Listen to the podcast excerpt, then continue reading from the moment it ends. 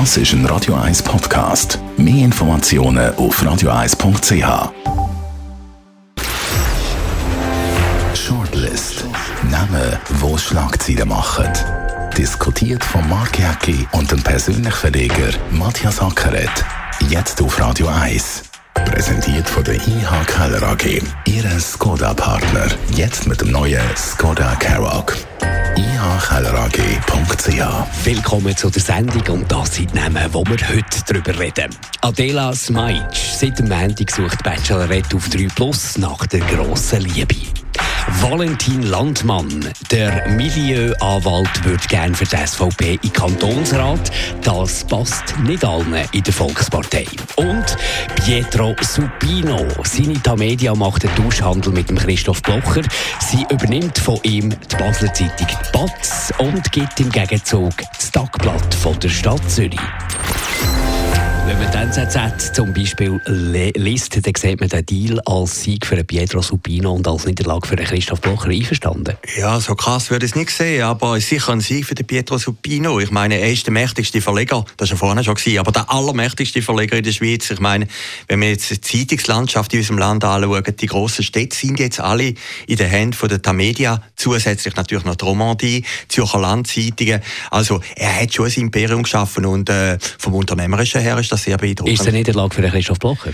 Ja und nein. Also auf der einen Seite ist der Christoph Blocher jetzt der grösste Gratis-Zeitungsverleger in der Schweiz. Ich meine, er hat jetzt 30 Titel, hat 1,1 Millionen Leser, die er erreicht mit seinen Zeitungen, hat das Zürcher Tagblatt, das ist natürlich eine Prestige-Zeitung, die die älteste Zeitung ist von der Schweiz, die sicher ein Juwel ist, wo die Media Wo nicht wahnsinnig viel zitiert wird. Ja, wo nicht viel zitiert wird, aber da hat sicher der Media, der Tagesanzeiger Sehr wehtun, dass das abgegeben haben, oder?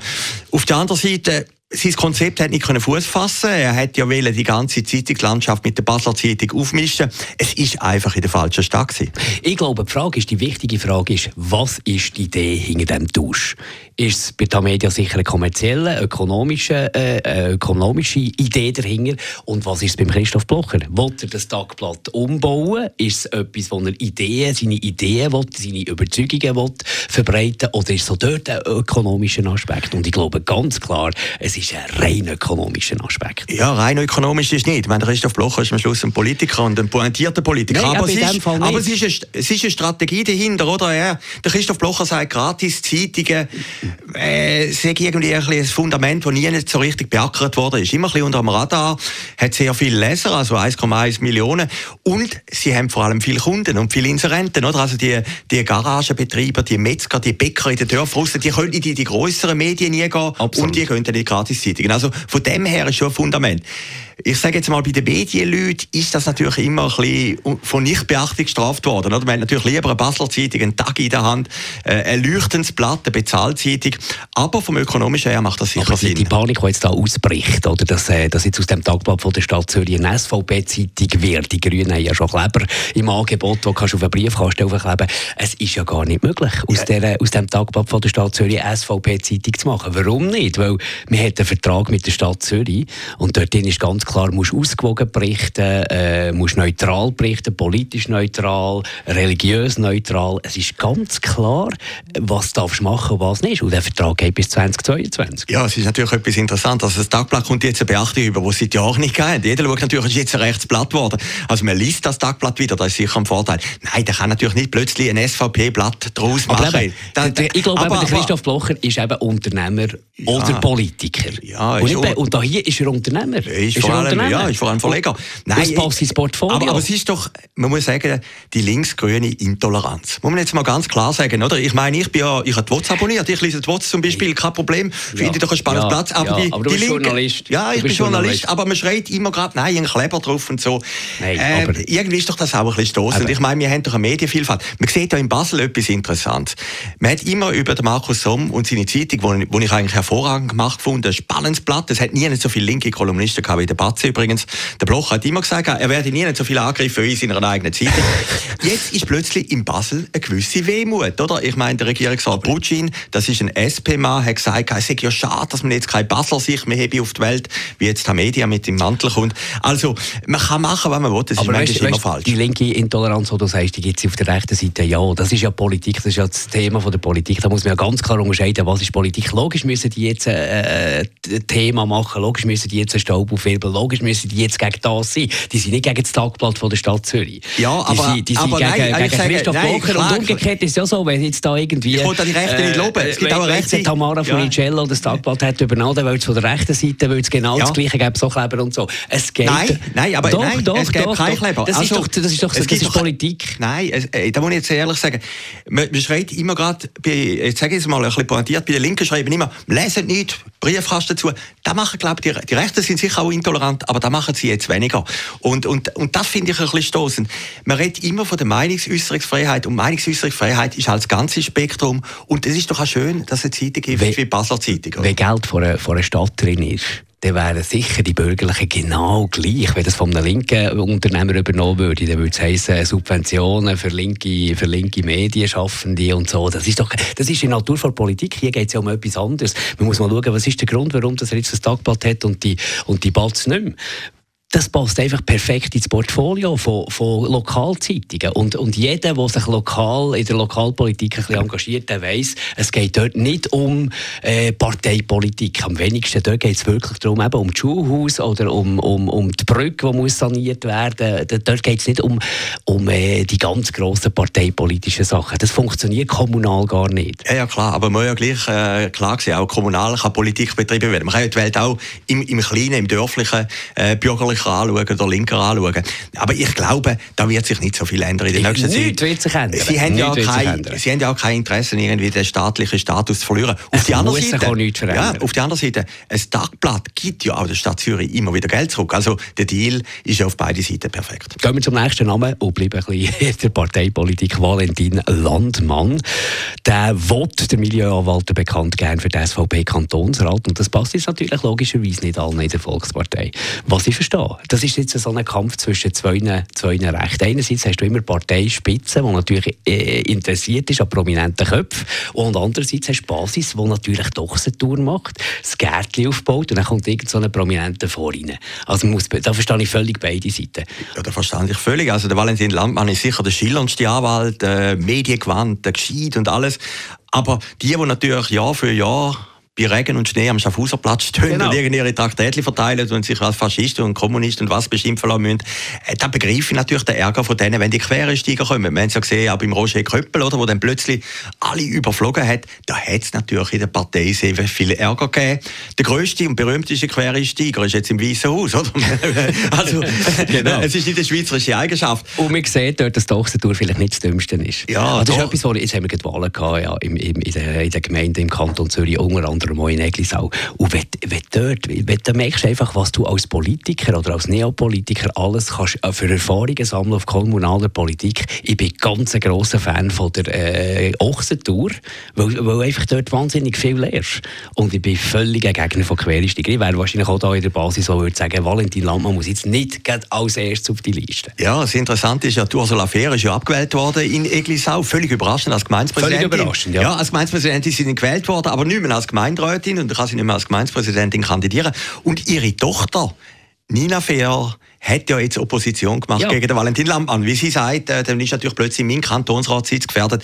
Und ich kann das irgendwo durch nachvollziehen. Ich könnte mir jetzt vorstellen, wenn du natürlich so einen Trumpf hast wie der Valentin Landmann, den willst du natürlich den auch nicht verspielen. Also, der kommt natürlich schon noch ins Rennen nie. Gut. Und was, was ja interessant ist, der Valentin hat das eigentlich relativ locker genommen. Er hat gesagt, gut, ich bin ein bisschen Manövriermasse, dann nehmen wir mich einfach Er ist ein später. freundlicher Mensch. Er ist eher zu vollkommen ist ein freundlicher nice Mensch. guy, Ja, oder? Er ist ein nice guy, nice guy from the neighborhood.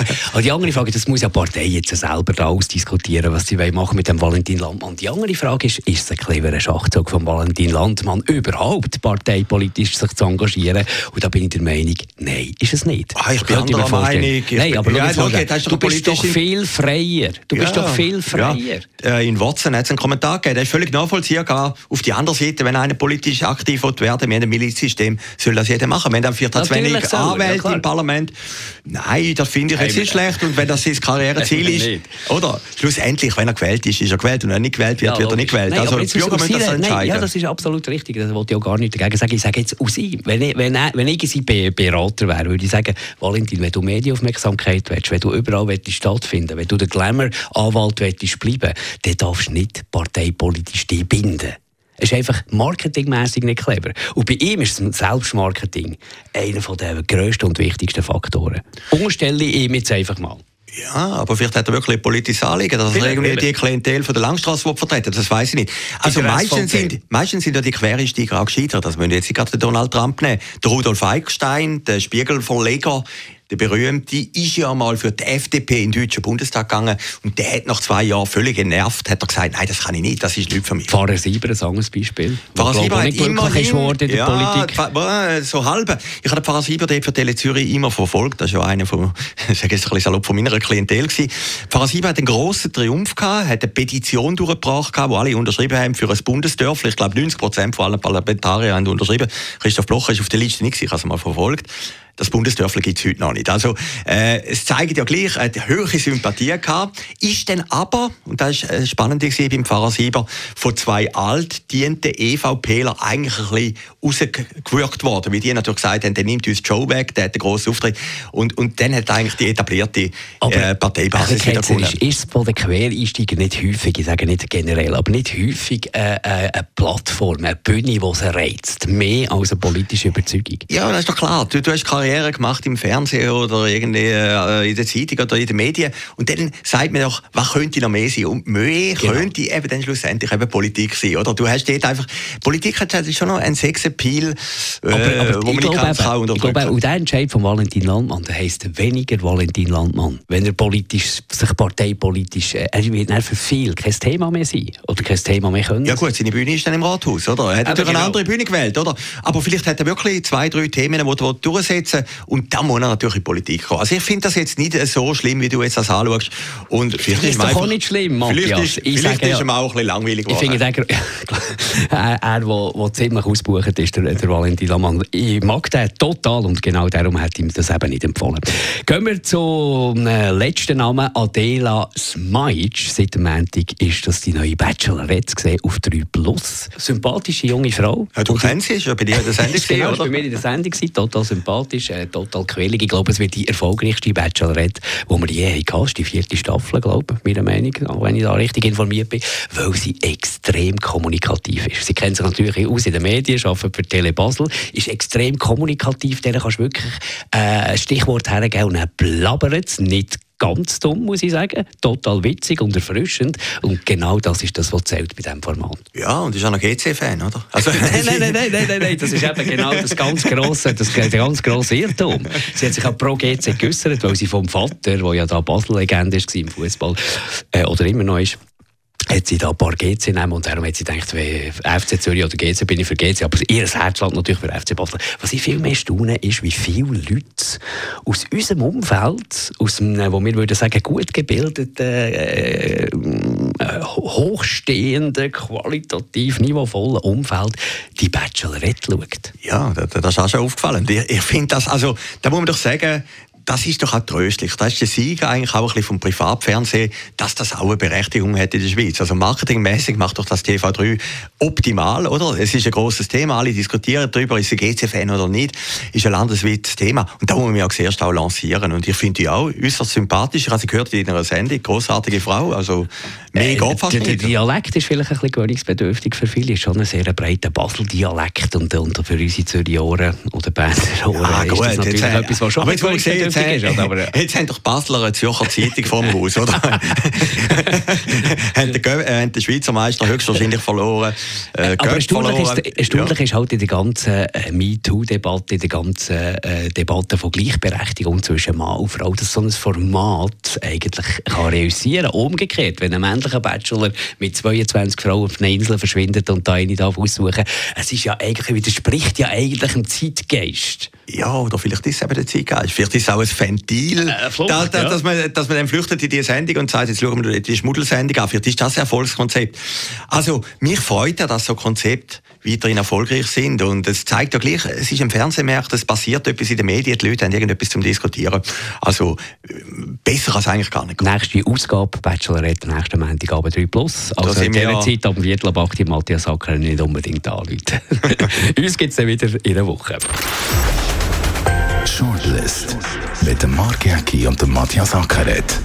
Zum Nachlesen und Abonnieren als Podcast auf radioeis.ch.